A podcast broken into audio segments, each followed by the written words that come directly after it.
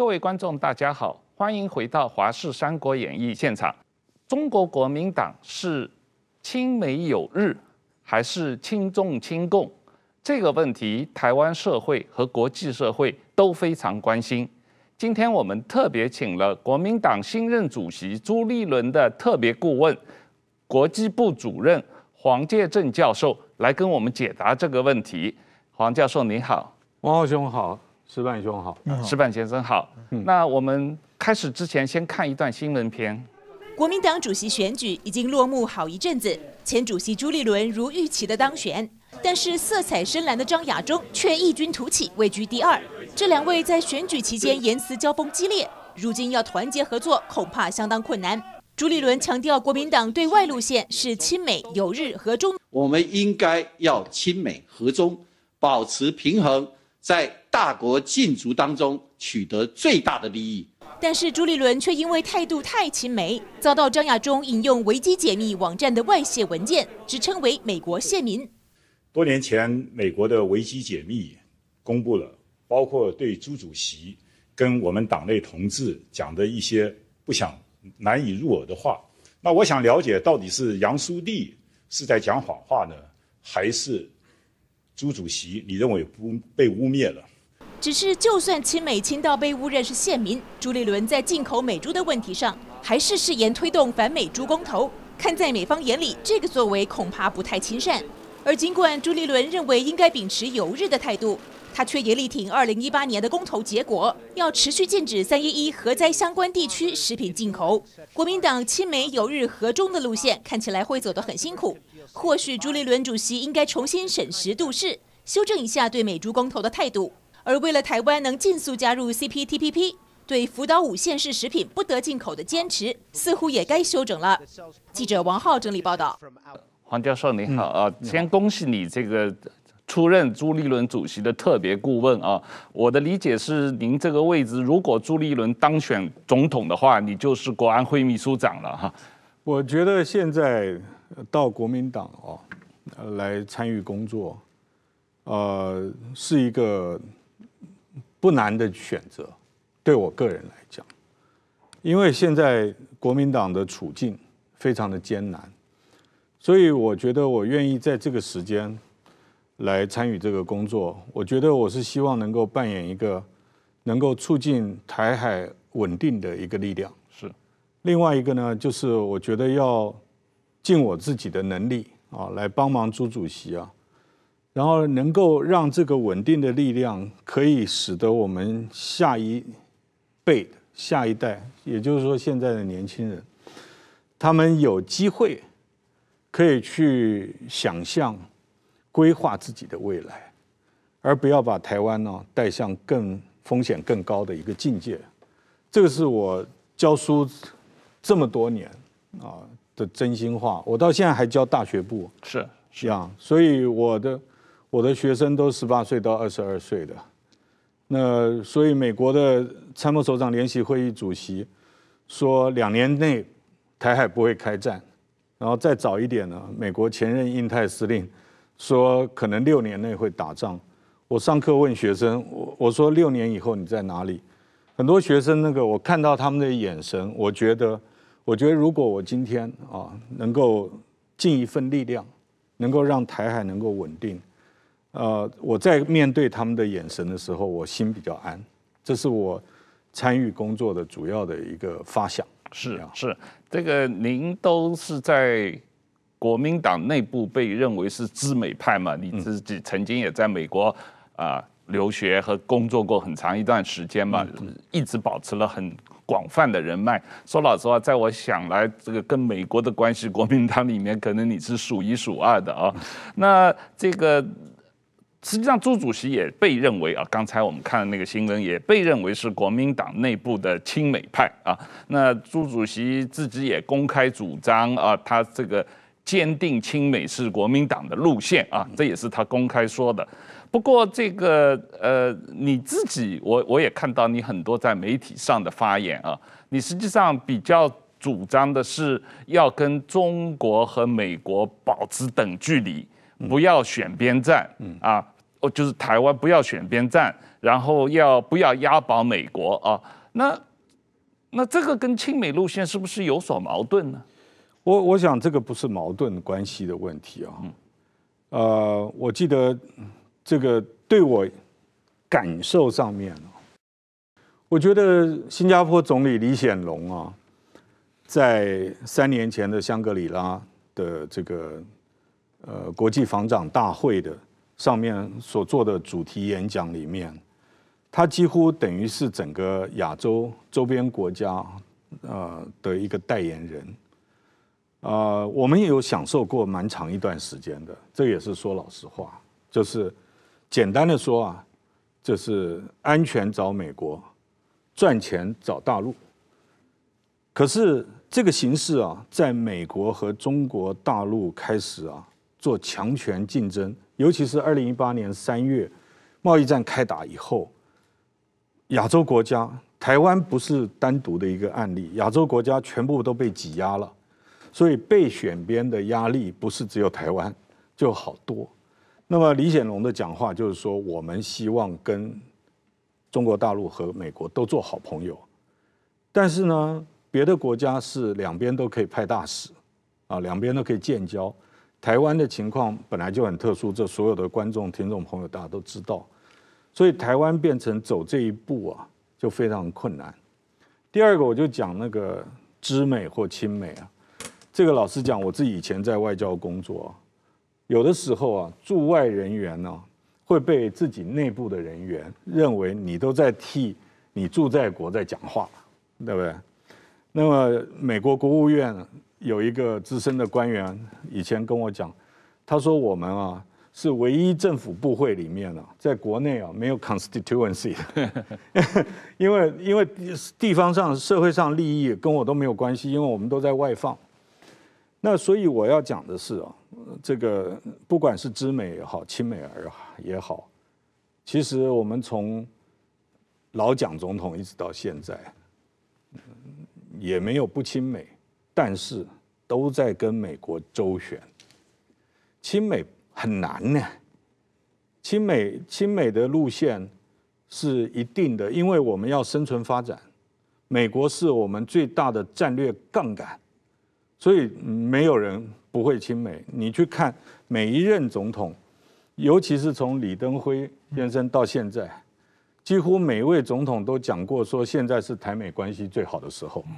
我们办外交的最怕总统讲说现在最好，因为因为在万一有坏的话，就表示我们努力不够。所以我的意思就是说，其实我们对。比我们大的强权会影响我们命运的美国和中国大陆，基本上都是周旋。你知道它越多，你就越能够周旋。所以我们讲的这个，我经常讲，我们现在台湾面对的问题是什么？是我们啊，太过于关注台美关系，而疏于做美国研究。我们太谈两岸关系。但是疏于做大陆研究，我想石板先生可能，呃，可以有一些 input 啊，就是我们只只关心双边双向的问题，可是有很多台美之间的问题是美国内部政治的变化，如果我们没有办法做好美国研究，我们在台美关系的走向上面容易判断失误。同样的，中国大陆内部政治有很多问题，你都不去了解，那你就没有办法去看好为什么大陆在某一个事情上他特别对台强硬，或者是说他可能想要放软，但是没办法。这些就是我我自己作为学者来讲，呃，我自己写报纸专栏也写了十年多了，那么我一直都希望强。提醒我自己，就是说要看事情的本质，然后不要下妄语啊，这是我的自我要求。那么我现在来接这个工作以后，我也是希望啊能够这样做。就比如说我们要成立驻美代表处，那我知道很多媒体就很有兴趣说啊，你们去了以后要这个，然后写了一些文章说，你看呃，民进党在。美国有这个有那个啊，包括智库了，包括政府的驻美代表处、党的驻美代表处，还有侨界这些。我的我的答案很简单，我去美国是说好国民党的故事，跟美国人分享，说我们台湾还有另外一些看法。而且我不是去美国跟民进党的驻美代表处打仗的，去斗嘴的。我始终认为啊，就是家里面的家务事啊，你在家里头吵。我们两边的人蓝绿跑到美国华盛顿去吵架，然后要美国人说啊，你你说我对不对？其实已经啊伤害我们自己的主权了。这是我的自己的看，是我也这么认为。家里的事情应该在家里吵啊。不过朱立伦主席在给习近平主席的回信中间，是把台湾跟民进党吵架的事情拿到中国人面前去吵。他说这个，他向习近平去告状，说民进党去中反中啊，然后挑拨台台海的呃稳定啊。那这个。这这不是在把家里的事情，这个所谓去中反中这种标签贴在民进党头上，去向习近平面前告状吗？我倒不觉得是告状了，哦，呃，而是一个朱主席或国民党的一个认知。这个认知国内可以有很多人不同意啊，但这个认知是什么呢？认知就是说，目前台海的一些困难呢，没办法解决。或者是台海周边形势的激化，那么有相当一部分呢是没有处理好。那我们认为呢，就是有一些问题啊，你能够稳住台海的情势的问题，说清楚啊。中国大陆最大的疑虑就是台湾走向慢慢走向。这个独立，因为中国大陆认知跟我们不一样，他认为是内战没有结束嘛，所以台湾还没有从祖国分割出去，所以呢，这个他可以有反分裂国家法，他的基础意识是那个，所以两岸没有所谓军事互信机制，只能谈结束敌对状态，他逻辑是那样子。那国民党立场一直以来啊，就是以宪法主权为主，那么。国民党反对台独是从以前讲到现在的，所以我觉得朱主席在回函的时候，不是去告状，而是告诉他我是我认为是如此，然后我的判断现在有很多根源是话没有讲清楚，那把这个国民党反对台独立场说清楚，那我觉得呃中国大陆自然会有他的解读，呃。当然，民主政治啊是靠投票的。那么，我觉得把国民党的立场说清楚啊，比含含混混让人家去猜，或者是交给别人去定义，我觉得更好。石板，刚才呃黄教授谈到了这个新加坡的立场啊，这个新加坡说这个。两强相争嘛，啊，中美之间，他不要被迫选边站啊，也是代表了大多数亚洲国家的立场。然后也说这个，呃，我们要啊，安全靠美国，挣钱靠中国啊，这样的一个立场。那黄教授的意思是说，国民党也希望学习新加坡，台湾也可以做同样的事情啊，有同样的立场。可是我自己看来，这个是不可能的事情，因为。新加坡是一个主权独立国家，中国、美国、全世界都承认。可是台湾的立场位置，全世界是很模糊的。然后中国是根本不承认台湾是一个主权独立国家，中国也认为他要这个随时可以这个吞并台湾，或者中国认为台湾是他的一部分，所以。他怎么会允许台湾跟美国保持等距？呃，台湾在中美之间保持等距离呢？中国当然是希望台湾是他的一部分，他政策上完全能够导向中国这一边嘛。所以我觉得就是刚才这个黄教授讲的，就是说，当然维持一个台海的安全啊，把台湾武力冲突的风险降到最低，这句话我是同意的。但是说呢，我认为。两海峡两岸的风险的高低，并不见取决于台湾怎么做，就是人为刀俎，我为鱼肉。他们是大灰狼，我们是小绵羊。在这种情况呢，小绵羊跟大灰狼去谈判的话，不可能占到任何便宜的。中国中华人民共和国是一个，就是成立的时候，他就带着一个统一祖国。解放台湾、统一祖国，是他们第一届政协当时还没有人大，第一届政协开会给新中国下的任务，也就是带着一个统解放台湾这么一个历史使命诞生的一个国家。从毛泽东到习近平，他从来没有一刻放弃过这个统一台湾，就是说一直在做准备。这么多年一直没有打，一直为什么没有打过来？就是美国存在嘛，怕美国介入嘛。如果美国不介入的话，他早就打过来了。所以说，我觉得是这这么一个逻辑。那么台湾怎么这个小绵羊天天考虑怎么不不去刺激大灰狼的话，这种很难拿到自己的真正的安全嘛。那么这个小绵羊这怎么做？我们看中国历史上，就国民党跟共产党的历史上，多少次一次国共合作，第二次国共合作，每次都被骗，每次。最后万顷良田就剩的只剩下内裤跑到台湾来，被打得这么惨的状况之下呢，那么当时共产党没有本钱的时候，毛泽东飞到重庆去跟国民党谈判，对不对？永远一直是我们要和我们要和平，我们要要组织联合政府。是毛泽东讲的。当共产党有实力的时候，他就百万雄师过大家，过大江啊，一将胜勇追穷寇，不可沽名学霸王，就要把蒋介石把你弄死，绝对不给你任何喘息的余地。这种血淋淋的教训，我想，中国国民党在跟共产党是有血海深仇的。在中国被杀戮的国民党的党员没有一百万，有几十万。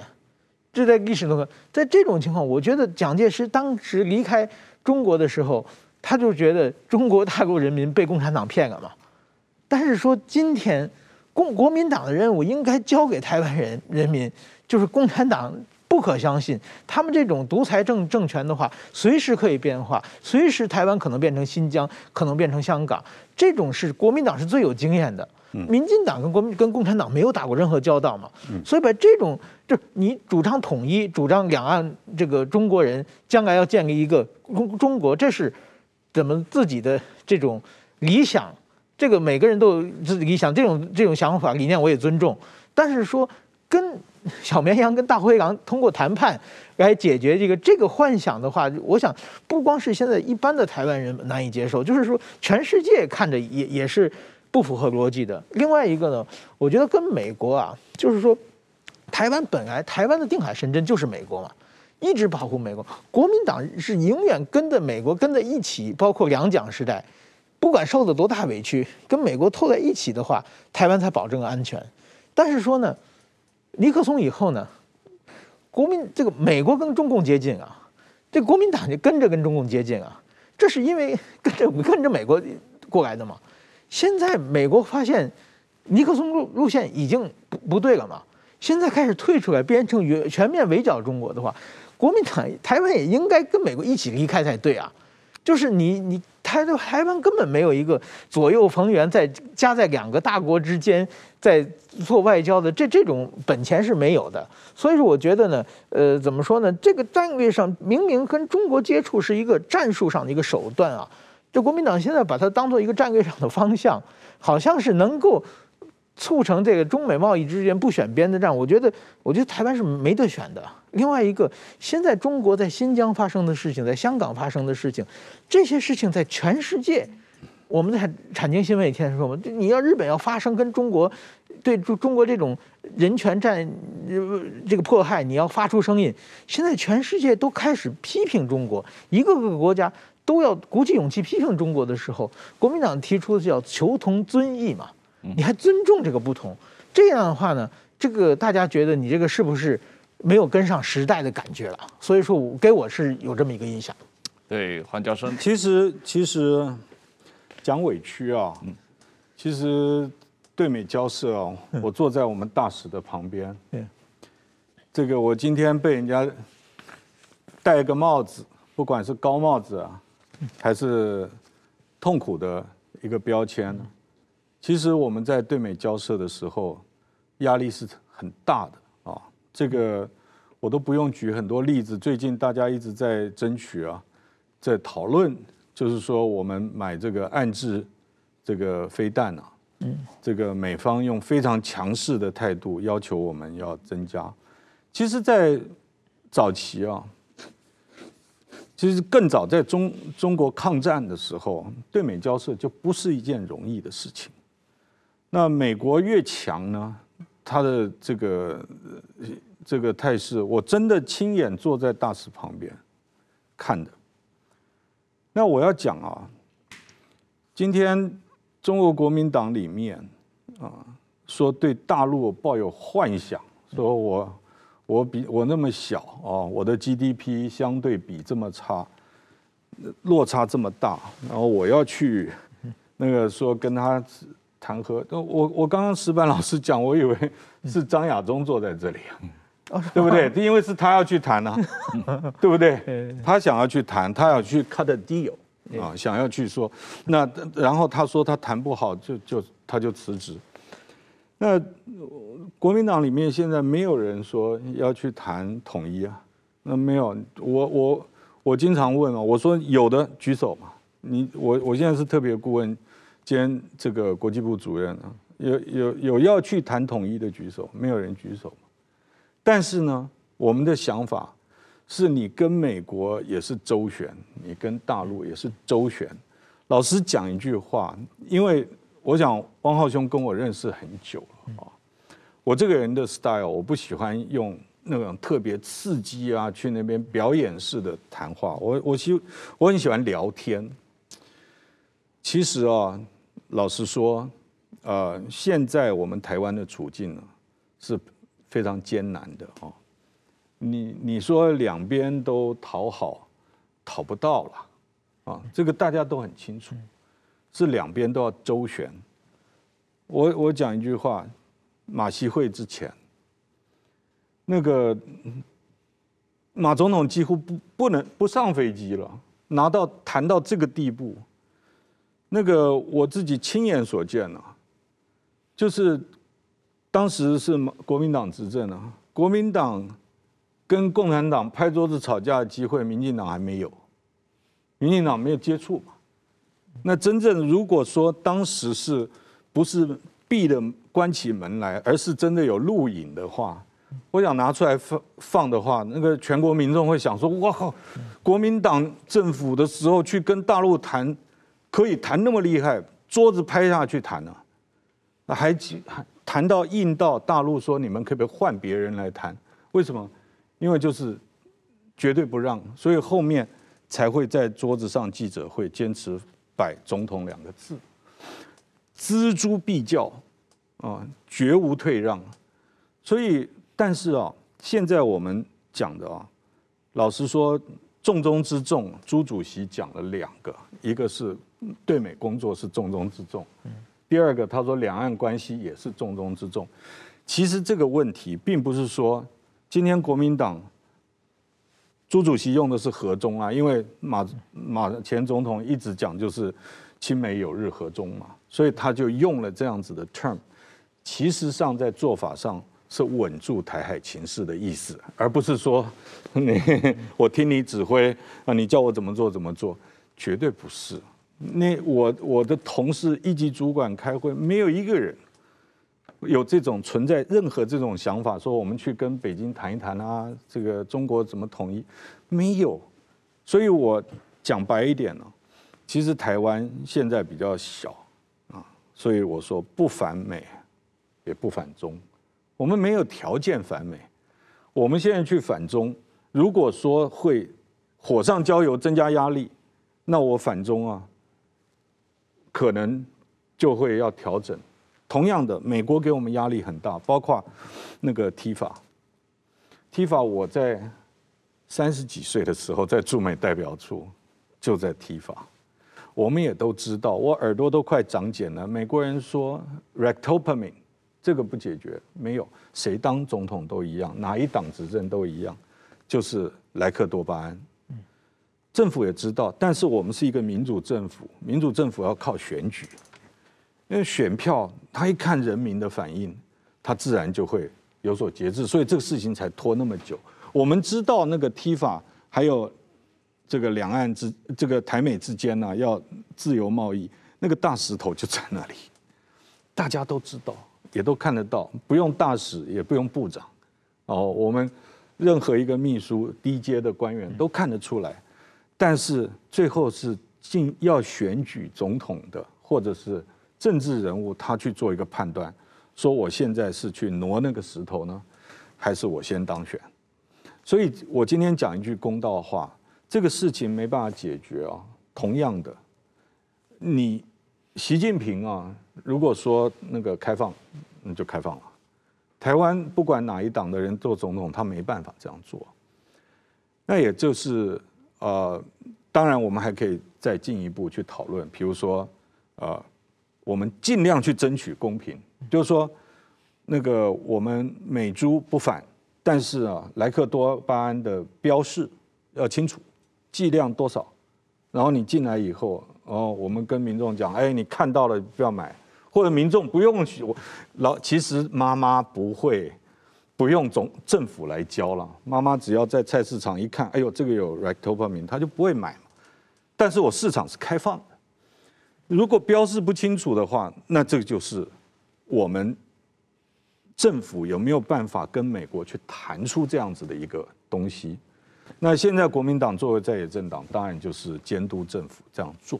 对这个问题，我想既然您提到了，我们就继续再讨论一下啊。因为所谓的来猪、来牛啊，来牛是马政府时期强烈推动，嗯，要这个啊让来牛进口的啊。当时民进党是反对的，国民党是强烈推动的啊。那呃，在这个来牛通过之后，实际上有一个比较大的变化，就是国际上就这个呃。Ractopamine 的这个标准达成了一个国际上的一个所谓的国际标准啊，那民进党在这个问题上就有一些立场的变化，就是说我们要尊重国际标准啊。那现在蔡总统决定要这个呃允许这个符合国际标准的来猪进口啊，但是国民党就要推动公投，不允许任何来猪进口。但实际上，在我们的日常生活中啊，台湾的牛肉啊，百分之五十将近是从美国进口的啊。这个一年大概有八九万吨啊牛肉是从美国进口的，我们吃了。然后这个牛肉中间有将近百分之七十，实际上在饲养的过程中也用了这个 ractopamine 啊这样的一个状况。可是猪肉呢？台湾的猪肉一年只有百分之一从美国进口的，大概有一万吨啊。这个饲养过程中，理论上在美国只有大概百分之二十左右的猪农是用 r e c t o p a m i n 的。当然，现在台湾进口的猪肉中间还没有任何来猪啊，但是政府已经决定要开放这个，因为按照国际的标准是可以开放的啊，在在一定的这个含量之间啊，那。这种问题既然已经有国际标准了，您刚才也说了，这个呃呃台美自由贸易这个方向一定要走的，这个不开放也是不行的。那么在这种情况下，国民党为什么还要去推动一个公投？因为这种事情在我看来根本不适合公投。这个其实啊，我我还不能算是政治人物了。嗯我想汪浩兄跟我认识这么久。我也我的性格大概也也不太会变成政治人物。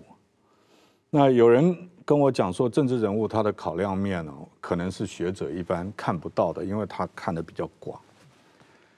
哦，我讲最简单的逻辑啊，今天会有反莱猪的公投啊，如果说这个大家都认为国际标准，呃，政府说服了人民。人民也说对啊，我们应该跟国际标准，就会产生两个问题。第一个问题啊，就是我们大部分老百姓都支持我们走国际标准，那莱猪公投就不会发生呐，对不对？因为那是你的判断嘛。如果我今天是一个政治人物，我对莱猪很有意见，但是我发觉哇。我发动公投是连一点机会都没有的话，我不会去做这个事情。第二个，国民党有十四个执政县市，今天党中央不是说，哎，这个事情当然是可以谈，但是那些人都是一票一票选出来的，我们执政县市的同志，他在他的选区里面，他要求生存，他要连任，他要他自己也会看风向，如果他认为。根本大家都认为我们都接受国际标准啊，不要零检出，没关系。那他当然不会去发动，他也他也何必，对不对？所以这是第一个。第二个啊，其实国际标准啊，或者相信科学，老实讲啊，We are scientists，对不对？我们其实讲政治学也是政治科学嘛。所以当我们碰到不科学的，我们心里面就会觉得说，你你，那你去检验报告你不看。你就用想象的那不好啊！我们做学问也是这样，你要讲证据。其实国际标准啊，其实我们在疫苗上面呢，我 WHO 啊紧急授权的，我们也是选择性的认定。也就是说，国际列了一个标，我们说我们不行，我们只检我们这一块啊，这个中国大陆的，哎，WHO 讲不算啊，我不要。那这些东西就是我们要把它放在一个平台上面，大家来说，也许公民讨论啊，或者是说不是在，也许在在你们家啊，大家吃完饭喝个咖啡，我们可以有很多交流。今天在媒体的面前，我们是一个开放社会，我们也都可以谈。那我我这个人不太喜欢这个走极端啊，就是说，因为我我在野，所以我。碰到什么我都要反，但是我刚刚解释的，就是说，今天一个政党的存在，或者是我们有这么多执政的县市长，他的顾虑，党主席不可能说啊，那个我你们讲的不算啊，我讲了才算。嗯，这个中间当然会有协调，而且不是只有我们，美国人会跟会来，我国际部主任，美国人一定会跟我讲嘛。那他跟我讲的话，就是我们大家来论理了，对不对？如果是国际标准，那你可不可以标示？如果那么有自信，可不可以查厂？那你允许，我们就来，不能不谈呐，就说好。我不是说现在，我现在不不，我现在先撇开政府已经要怎么做的，我要做的话，最少我会跟美国人讲说那。我的执政县市有这么多，他们都跟我几个顾虑，我来跟你讨教一下啊。第一点，他们说要查厂，呃，要我们的人去你那边看，然后回来告诉我说 OK 的，那我就相信。你不让我查厂，那我我跟选民就很难讲。第二个就是你标示剂量可不可以？当然啦，再往深的去走，我想我们三个人都同意啊 r e c t o p a m i n e。老实讲，验有的时候啊很难验，对不对？嗯所以这个像同样的国民当初马政府的时候，所以为什么马政府那时候叫做牛猪分离？而且啊，这个牛的年龄啊啊要有限制。为什么？因为它它的 digest 啊，就是可以化掉那个 rectopamine 莱克多巴胺的那个影响。其实讲到最后就是一个关键核心呐，就是政府有没有让人民相信，就是说安心呐，啊，我把关啊，如果人民不相信，他就会他就会想要公投啊，所以我觉得今天不是，我认为这个国民健康的问题，有些时候是可以公共讨论的，那公投也不一定会过嘛，那可是呃不能说那不那不行。不要讲话啊！政府已经决定了，而且啊，你不吃莱猪啊，就是反美，那这个这个帽子就很大了。这个帽子在我来听啊，我是搞国际关系的，我会想说，哎呀，糟糕，这个对美关系会受到影响，我们在对美工作会有影响。对于那些妈妈，那是变成他们骂我，说我才不管你呢，我管的就是我小孩有没有吃到。那我认为零检出，所以。我想，我们公民对话啊，还有政党之间的啊，这个这个中间有一些立场，这个是在民主社会可以被容许的。对，当然了，当时国民党强烈推动所谓允许来牛进口的话，也提到的这个选择权应该在消费者手上嘛啊。那有些人认为他相信国际标准啊，在这个。饮食中间有一定的来猪或者来牛，实际上风险不大，他愿意接受。有些人说我不行，我百我要零减出，我百分之一零点一也都不行，我一点不能够碰。那这是消费者决定的啊，但是不应该因为这个不同的消费者有不同的倾向，影响到这个国际标准，影响到这个台美的自由贸易的这个大方向啊。那呃，某种意义上，你呃呃。反来猪不反来牛，在我看来，这里面逻辑上是有矛盾的啊。但不管怎么样，刚才我们也提到了日本的东北食品的问题。这个国民党，我的理解从来也是主张台湾要加入 TPP 的。啊，台湾国民党并不反对台湾申请加入 CPTPP。那在这个问题上，国民党是不太可能说啊，我们支持加入 CPTPP，但是我们要继续这个通过公投抵制日本的东北食品。这个问题，石板你怎么看？我觉得其其实啊，就是说现在啊，我觉得首先台湾的两大政党，一一个民进党，一个国民党，是各有自己的很大的一个包袱。就民进党的包袱是台独基本教义派，这个国民党的包袱是红统派。这双方的这两群人呢，就是基本教义派的，凡是提到中国就绝对不能接受；那么红统派的，凡是提到民进党，凡是这个这民进党做什么都是错的。这两两个包袱啊，其实呢。都是活在自己的同温层里面，他们在台湾内部也不可能得到很大的共识，更不可能在国际社会受到受到这个接受。呃，当然说他们是各自的主张，作为将来的长远的愿景，慢慢去实现可能。但是至少在今天的话，他们是绝对都是一个执政的包袱了。但是我觉得民进党呢处理的比较好，就是蔡英文非常巧妙的手段，把台湾基台独基本教育派现在基本压下去了。基本没什么声音，但是国民党呢，就是说炮出个张亚中选这个党主席以后呢，就等于有点被红统派绑架的感觉了，就在这条一直纠缠不清，被这个包袱越越背越越重的一个感觉。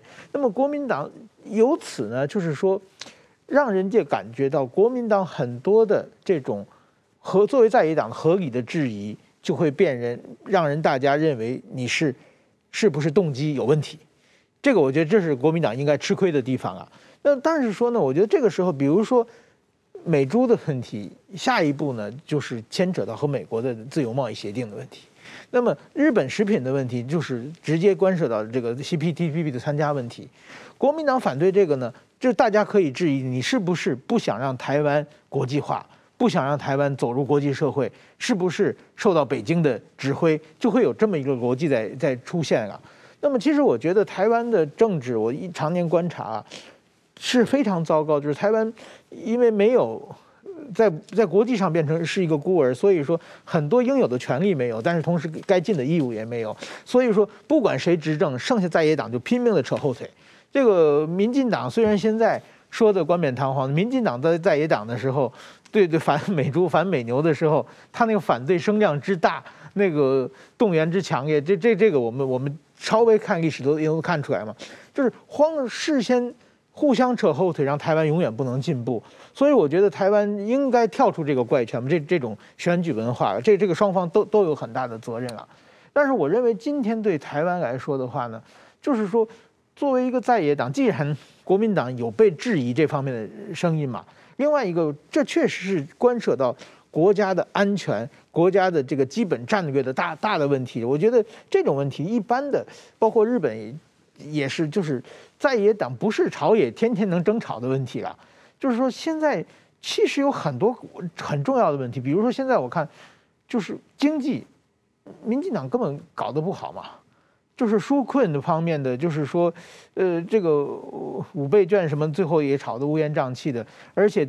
整个这个疫情下来以后，很多人生活受到巨大的影响，这个呃救灾这个纾困也并不及时，而且有很多不公平的地方。这些问题的话，如果国民党能够，国民党有很多很多经济的专家嘛，能够跳出来对民生说，哎，比如说你五千块不够，你要发五万块，这是在野党嘛，当然说坐着说话不腰疼嘛，你可以抗争。这样的话，最后。变成一万五千块的话，也是国民党为台湾国民争取到一万块啊，这国民党就可以上来了。你再打击，就是说，是就是高端的疫苗也是，但是这是战略资源啊。这个美猪是对美关系啊，这个呃日本食品这是对日关系啊。大家就看到就是总在这种大是大非面前，在抗抗争，而且这抗争呢，就是说，怎么说呢？让人家，而且抗争的方式呢，又是用那种民进党。有很多优点，有很多缺点，都学民进党那个缺最缺点那种街头抗争、最激烈的抗争的方式，在在国会上扔那个猪的内脏等等，让全世界看笑话的方式。这样的话，就把自自己，我认为国民党的这斗争方向是不是有点不太对了？就跟现在国民党发动全党之力来去罢免这个陈柏惟的问题一样，陈柏惟不管他是不是一个合格的立委，至少我作为一个外国记者，我并不认为能罢免陈柏惟。被罢免之后，能对台湾的社会进步有多大的帮助？我认为这是一百多个国会议员里面有一个少数意见，存在不存在？这这当然也是有抗争的手段了。我认为有更多的这个民众更需要的，更多的是国民党自己专长的地方，国民党抗抗争起来的话，是不是印象可能会更好一点啊？当然，石板兄所讲的哦，嗯、中间有。一部分是对国民党的忠告啊，是好意。呃，老实讲啊，这个国会的抗争啊，老实讲，国民党其实跟民进党比起来幼稚园而已了嗯啊。因为国民党基本上，嗯，他可能是因为执政了五十年啊，呃，所以他有很多东西他不会，因为他起家不是这样，最起码，这个有很长很长一段时间，嗯，那如果如果如果他都可以是这个放手去做的话，那可能我们历史也会改写啊。那我要讲的一个来讲的话，就是今天如果说这个罢免一个立法委员是纯粹为了羞辱执政党。这是一个，这个我会从一个角度去去分析。如果说是一个不适任的，而真的会有那么多的票，啊，有那么多的声音，那么反映出来的话，那作为在野党也不能说啊，那不要了，好不好？这个去劝大家不要，因为毕竟呢，票是在人家的手上。那么看不惯的人也不是，如果真的没有很多人看不惯，不会这个不今天不会是一个话题。我所要讲的，就是说，你用坦白一点讲，就是说，哎，你都做呃乖乖牌啊，你就做正事，然后我执政啊，你那就变成参政而已了嘛，而不是争夺执政机会了。所以政治的攻防有一些，这不是我的专业。但是我要讲的一点哦，就是说凡事出有因呐。今天今天罢免陈国维呃陈柏惟会是一个案子，同样的国民党要面对被贴标签的刻板印象。嗯，那那个所以我讲的我不是去撕标签，而是我告诉我让你感觉到啊这个标签好像贴错了，或者是不好意思。我我做我自己正向的。沟通，对我我我我我们来谈一下这个贴标签的问题啊，因为贴标签能不能被贴上，被贴上什么样的标签啊？外人，美国人也好，日本人也好，国际社会也好。呃，接不接受这种标签？嗯，很大程度上也是国民党本身的作为，国民党的领导层、国民党的县市长、国民党的立委的作为造成的影响嘛。嗯，很多是毛泽东说过，世界上有外因有内因嘛。啊，这个民进党帮你贴标签，当然是一个外因，但是国民党本身的作为是。一个内因嘛啊，内因是决定因素嘛啊，在我看来，比方说呃最近的这个呃美国前国务卿呃呃莱斯国务卿的这个呃对国民党的批评，他没有直接点名国民党啊，是朱立伦主席自己这个对号入座的这样一种说法啊，那个呃在我看来。当然，这个我我我知道，四月底的时候，您曾经联络过这个朱主席，跟这个 Hoover Institute 做过这个视讯啊。当时朱主席还没有竞选主席的时候，就在那个会议上就表示，这个国民党坚定这个亲美路线啊。但是，但是。做了这些工作以后，怎么 Hoover Institute 的这个 director，他的所长得出了这么样一个印象，说国民党好像都是在那里这个这个呃轻重卖台啊？那那那这个这个印象，难道国民党没有责任吗？这个这个印象，国民党过去没有做好自己的对美工作，这个一选赢以后啊，这个党的。那个那个时候叫国亲两党联合驻美代表处啊，就是国民党出一半的钱，亲民党出一半的钱。然后等到二零零八年选赢了以后，大家都不要做党的驻美代表，因为那个资源很少，大家都要做政府的驻美代表。这是国民党过去的一个问题，就是说过度仰赖，认为是只要我执，因为国民党执政太久，五十年，所以有很多东西啊，政府做就是。替党做了，所以就那不需要再花很多精神。所以一旦在野以后，他就极度不适应，因为以前不需要党做的事情，变成要党来做。那么我想，我这次进来也是把我过去在政府工作的经验带到中国国民党里面。我不是说前人都做不好，而是我来给大家再加加重一点。那 Condi Rice 这个东西。我全程的录影片全部从头到尾都看了。我我大概讲几点。第一个啊，在美国目前这种视讯会议啊，你你上网去看，一天超过五十场。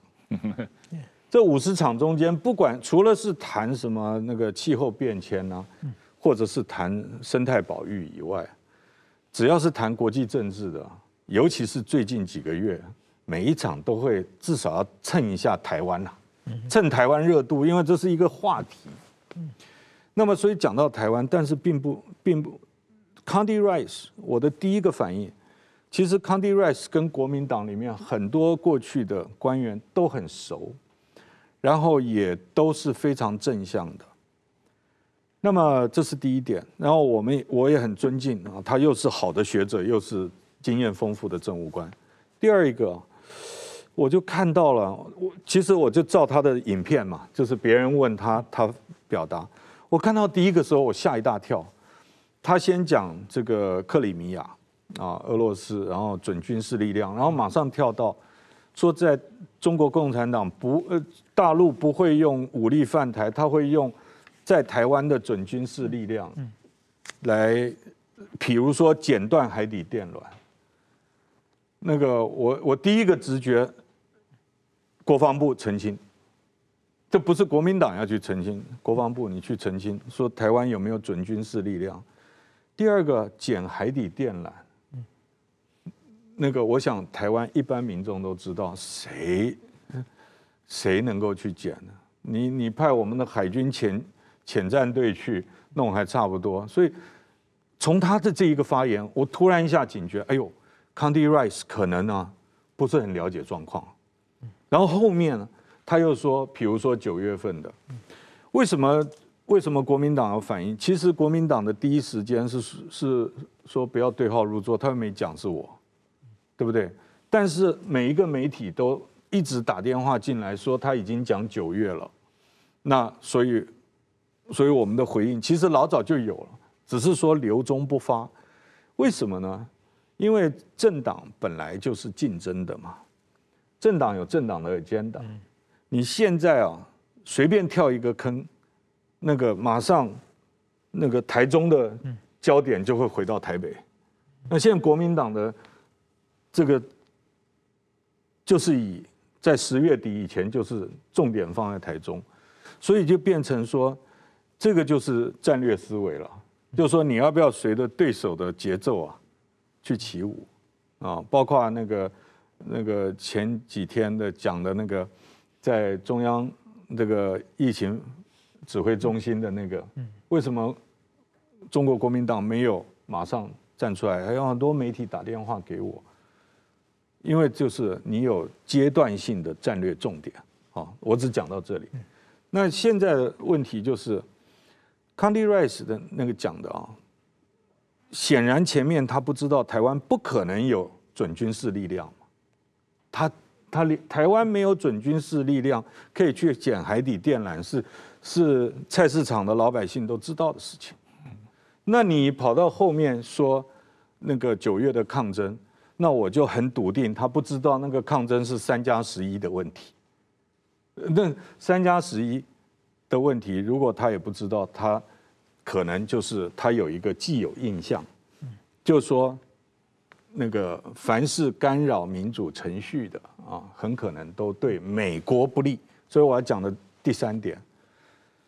Condi Rice 他自己在那本书《The Rise of Falcons》，他是封面之一啊，人物之一。第二个，他是 Neocon 的这个首席，这个主要人物。莱斯前国务卿是超级美国爱国主义者。美国现在碰到中国大陆这么强大的挑战，所以对美国人来讲，最重要的就是美国利益。而美国现在有一个利益，就是台湾要稳住。对。台湾要稳住，所以任何让现在的执政当局感觉到困难，那美国就会说：“哎，你们不行，你们要稳住，军事力量不够强，哎，你后备动员马上给我改，飞弹不够，你马上给我买。”其实美国的，我了解他们的思维，就是台湾越稳越强，那美国要操的心，或者是美国反应的时间就会够。对我，我们这个呃时间关系，我们最后一个问题了。是这个呃蔡总统的国庆演讲啊，这次提出四个坚持。嗯，那这个四个坚持，实际上通各种民调反映，台湾绝大多数民众都是赞同蔡总统的这四个坚持啊。我看了民调啊，但是国民党的几个，包括朱主席，包括马前总统。都认为蔡总统的说法是有违宪、有改变现状、有搞台独啊。嗯。呃，可是朱主席也自己也很多时候公开说中华民国是主权独立国家嘛。啊。那中华民国是主权独立国家，嗯，你承认不承认中华人民共和国也是主权独立国家呢？在我们的宪法上是不能承认的，是，但是国民党承认不承认中华人民共和国是主权国家这一个现实呢？至少联合国是这么承认的。联合国是我们可以说 we acknowledge，OK，你认知，对，你认知中华人民共和国是的主权。我们认知世界上有很多的国家，因为他跟我们断交就就已经是事实了，我们也不要骗自己。是啊，但是依照中华民国宪法。我们不可能，这就是马英九总统讲的，互不承认主权嘛，嗯，但互不否认治权。但是蔡总统这次的讲话是把它拉到两个国，所以我在媒体上说是升级版，因为过去陆委会的 narrative 就一直停留在台湾从来不是中华人民共和国的一部分，这已经就是切到边了。那你现在把它拿出来，我个人呢，这个不代表党，我个人认为。如果要这样讲，那一定要是一百一十对七十二，而不是七十二比七十二的问题。为什么呢？中华民国所有的法律条例，通通基于宪法，宪法大于七，宪法早于七十二，宪法是一九四九年以前的。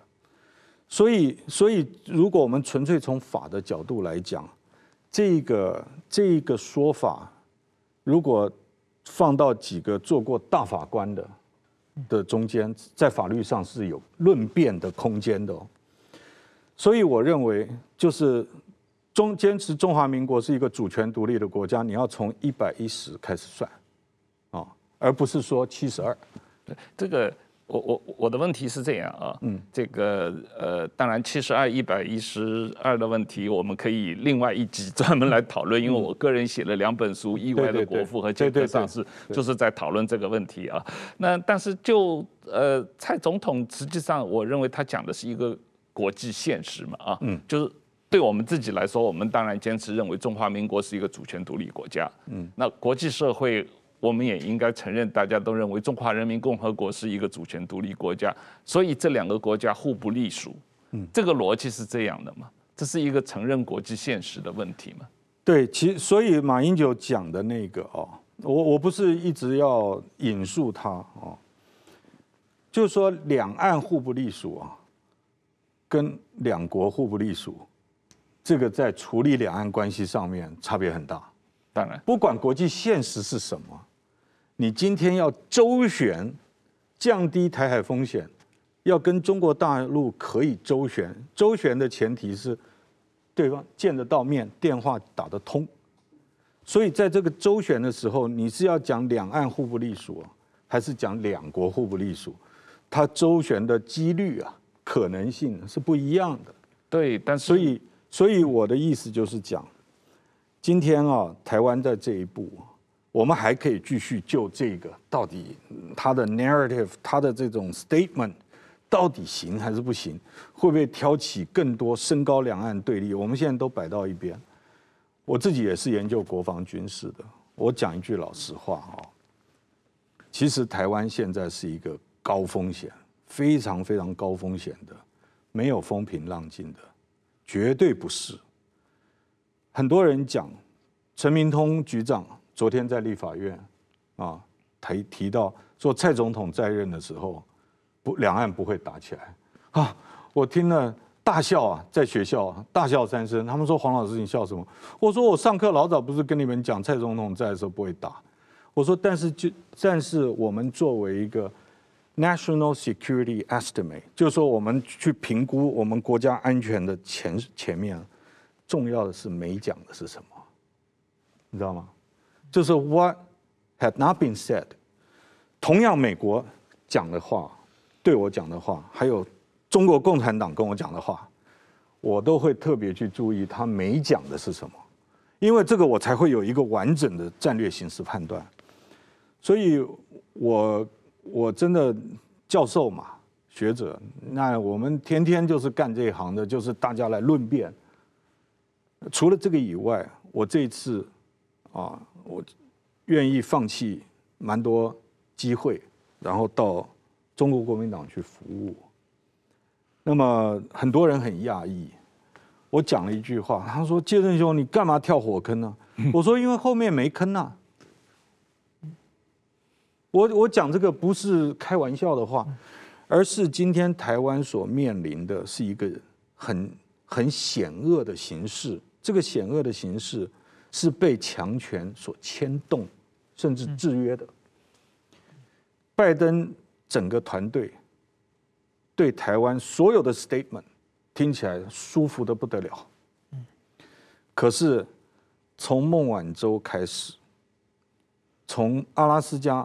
到孟晚舟，然后再往现在来看，我们台湾一定要戒之慎之，要知道白宫他的脑筋啊在怎么转，因为从从拜登上台到现在，北京没有变过任何一个立场，现在在调试，在争取，在希望，都是华府。而我们在这个时候，我们要特别注意。我基本上我常跟学生讲，我说如果你在家里面啊有两两个帮派在在你家门口火拼的时候，你要干什么？那大部分学生说关门，然后关灯，不要去惹他。我说那你会不会在围墙里面说，哎，我跟他一国的，啊，我跟你不往不往来，我跟他是一起的。我学生说不会啊，他说你没事，你不要惹他。我说可是那边有刀子啊，好像跳进了院子里面。我学生说还是关门啊，不要不要不要不要去跟这一帮，去跟另外人讲说我跟你同一帮。我其实我讲的这些啊，基本上就是台湾，我真心诚意的，我也感谢今天节目这个机会，我真心诚意的以一个跑北京三十年经验。然后研究中国人民解放军的人，我仔细来看，其实有很多我们对习近平还不够了解。嗯，不过这个蔡总统讲了这个中华民国和中华人民共和国互不隶属这句话以来一个多星期了。反而是共军的军机来台湾少了很多啊！不管怎么样，我们今天时间到了，我们得先这个到这里了。谢谢这个呃黄教授，谢谢石板，我们有机会再接着谈啊！谢谢大家，谢谢。